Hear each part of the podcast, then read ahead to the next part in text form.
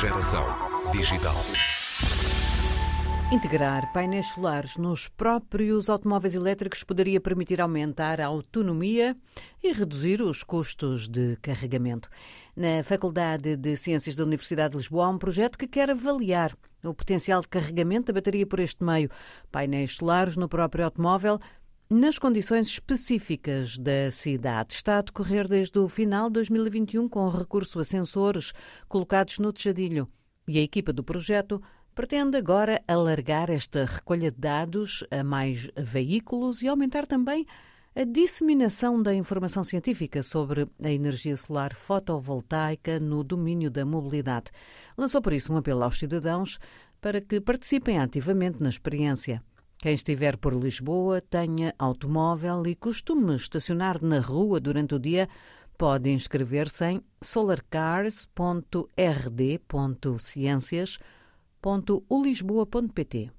Com este apelo à participação, os cientistas partem para uma nova fase deste projeto, como nos explica o professor do Departamento de Engenharia Geográfica, Geofísica e Energia, Miguel Centeno Brito. Os painéis solares tornaram-se mais interessantes por duas razões. A primeira é que hoje são francamente mais baratos do que eram há 10 anos. Um painel convencional é 10 vezes mais barato hoje do que era há 10 anos atrás e é claramente a, a forma mais, mais barata de produzir eletricidade. E por outro lado, um, começamos a mudar para uma mobilidade cada vez mais elétrica. Uh, ainda a maioria dos carros, e se calhar durante alguns anos ainda são a combustíveis fósseis, mas o crescimento do mercado do carro elétrico está a ser, ou está a ser muito surpreendente e está-se a tornar cada vez mais relevante e mais depressa. E quando olhamos para estas duas coisas, começa a fazer sentido olhar para, para o potencial solar dos carros. A radiação solar não é uma fonte de energia muito uh, densa. Por isso quer dizer que eu tenho dificuldade em andar com o meu automóvel apenas com energia solar. Existem alguns carros de protótipos que funcionam, mas são daqueles carros uh, com desenhos muito esquisitos, super leves, com materiais muito caros e depois com umas grandes asas que é para recolher a radiação solar, por isso não são soluções muito práticas. Mas veículos normais, se eu puser dois ou três painéis solares, eu consigo, dependendo do sítio onde estou, um sítio com mais sol ou um sítio com menos sol, mas consigo qualquer coisa como 15 a 20 quilómetros de autonomia graças à energia solar. Isto em média durante o verão e o inverno, para um, um caso aqui de Portugal. 15, 20 quilómetros está longe de ser as necessidades que nós temos para os nossos veículos, mas aproxima-se muito da, da, da, distância percorrida em média pelas pessoas que vão de manhã para o serviço e depois vêm para casa ao fim do dia que vivem nas grandes cidades. O, o valor acho que é da ordem dos 21 ou 22 quilómetros para, para a cidade de Lisboa, por exemplo. E por isso, de repente, pode começar a ser uh, começar a ser interessante olhar para, para o potencial solar dos, dos carros. Nós começamos a pensar nisso já há dois ou três anos e fizemos fizemos contas e aquilo que vimos foi ah, que 15 ou 20 quilómetros parece ser um, uma distância bastante interessante. Depois pensamos que quem anda na cidade uh, muitas vezes vai ter sombreamentos da própria cidade, dos, das árvores, dos viadutos, dos edifícios, dos postos do semáforo. E todos esses momentos de sombreamento uh, vão reduzir o potencial. E por isso a, a, a pergunta que, que nos ocorreu foi: será que na cidade isto também funcionaria? E fizemos um modelo tridimensional da cidade toda de Lisboa, com todos os sombreamentos a todas as horas, e ficamos convencidos que o, a, as perdas por causa de sombreamento eram da ordem dos 20%, ou seja, 3 ou 4 quilómetros. E por isso o, é um, uma, um assunto que tem que ser levado em consideração, mas continua a ser interessante usar uh, carros solares.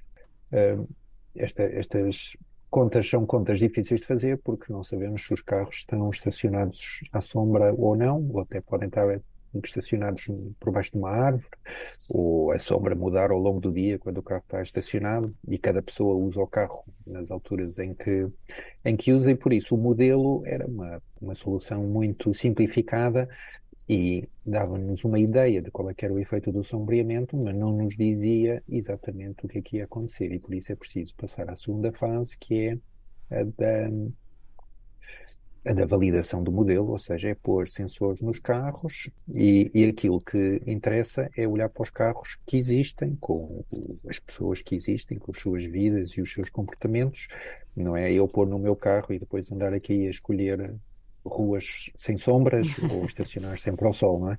E, e por isso um, ocorreu com naturalidade esta ideia de então vamos experimentar com pessoas normais. E, e este tipo de abordagem que que, que aqui se costuma chamar ciência cidadã, é o envolvimento dos cidadãos no, nas atividades eh, de ciência, é qualquer coisa que funciona não só para o nosso lado, no sentido em que nós vamos adquirir eh, dados que são muito relevantes para o nosso trabalho, mas é também uma forma de comunicar aquilo que nós fazemos e, no caso particular da energia solar, que é um assunto que eu julgo que mexe com toda a gente e está-se a tornar uma, uma forma de descarbonização Uh, e de responder à emergência climática que não deixa quase ninguém indiferente, e por isso também sentimos essa necessidade de conversar com as pessoas sobre energia solar, quer elas tenham carros ou uh, disponíveis ou não.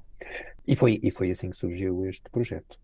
E já surgiu há, há algum tempo. Uh, a intenção é recolher muitos dados ou o equipamento que é instalado nos carros também não está disponível para o projeto em, em grandes quantidades de cada vez?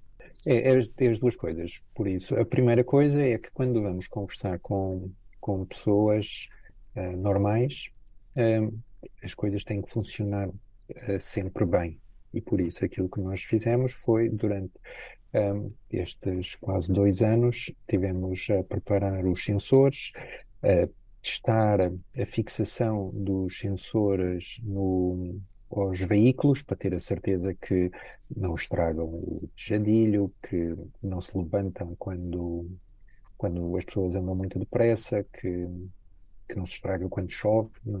Tivemos a, a, testar esse tipo de coisa e tivemos também a ganhar alguma experiência sobre como é que se faz a gestão da informação e, e outras coisas pequeninas que não, se calhar nunca me ter, ter, teriam ocorrido antes de começar a olhar para isto. Um, como por exemplo, uma das grandes preocupações das pessoas é que se o carro dorme na rua, as pessoas estão preocupadas que alguém vá e leve o sensor. Pensei logo e nisso. Foi, foi. Eu, eu, eu, eu, no princípio não, não pensei, mas as pessoas com quem experimentámos, vamos dizer, o piloto, uh, era a primeira preocupação que as pessoas chamavam a, uh, e, e a experiência até agora é que nunca tivemos qualquer problema e já fizemos uh, muitos testes em muitos sítios diferentes e, e de facto, embora o sensor seja pequenino, eh, de alguma maneira chama a atenção. Quando um, um, destes veículos passa com o sensor em cima, é muito frequente ver uh, pessoas a olhar para o carro como se tivesse algum problema. Uh, já tivemos muitas vezes outros uh, condutores que chamam a atenção que ficou qualquer coisa esquecida em cima do carro, mas até agora não tivemos nenhum problema e por isso achamos que estávamos prontos para começar a fazer este exercício em larga escala. E, e esse exercício começou agora. Fizemos o nosso anúncio à procura de recrutar voluntários e temos cinco sensores, não são muitos, mas se for uma ou duas semanas um, cada um, conseguimos ter um ano de dados, que é aquilo que nós precisamos, porque de facto aquilo que é preciso é explorar como é que funcionam os sombreamentos na cidade. E o sombreamento depende da época do ano, porque o sol está mais baixo ou mais alto no verão e no inverno. E por isso nós precisamos de fazer medidas durante um ano e com os, com os voluntários que estamos a recrutar, com certeza que vamos conseguir fazer isso. Miguel Centeno Brito, professor na Faculdade de Ciências da Universidade de Lisboa, investigador do Instituto Dom Luís, a recolher mais dados com mais sensores em movimento para validar o modelo proposto para a cidade de Lisboa, mas também fazer chegar mais longe a informação sobre o potencial solar para a mobilidade elétrica. Intenções de um projeto que vai manter-se no terreno por um ano em Lisboa para uma parte central deste trabalho e fora de Lisboa para fazer chegar então mais longe o interesse pelo potencial solar na mobilidade elétrica. A cidade de Lisboa é interessante para nós porque aquele modelo que falei no princípio foi desenvolvido para a cidade de Lisboa, por isso a validação é, deve ser feita no, no, mesmo domínio em que foi feito o modelo mas de facto nós não estamos a restringir os nossos voluntários um, à cidade de Lisboa, porque de facto é interessante também, do ponto de vista da, da pergunta científica que estamos a responder, é interessante olhar para os carros que estão fora das zonas urbanas ou noutras, ou noutras zonas urbanas uh, diferentes para percebermos melhor também qual é que é, qual é, que é a diferença da, geografia urbana no, no potencial. E depois a outra componente, que é a componente da ciência cidadã, daquilo que nos interessa é levar a mensagem da energia, energia solar e do, e do método científico às pessoas, e por isso também não faria sentido restringir aqui apenas as pessoas do meu bairro, não é? E, e por isso o, o, o nosso anúncio de, para recrutamento de voluntários foi feito a nível nacional e vamos conseguir a fazer certamente medidas em todo o país. Miguel Centeno Brito, na Faculdade de Ciências, está em marcha um projeto que pretende afinar um modelo para prever qual o acréscimo da autonomia que se obteria com painéis solares nos próprios automóveis. Projeto aberto à participação de qualquer pessoa interessada em solarcars.rd.ciências.ulisboa.pt.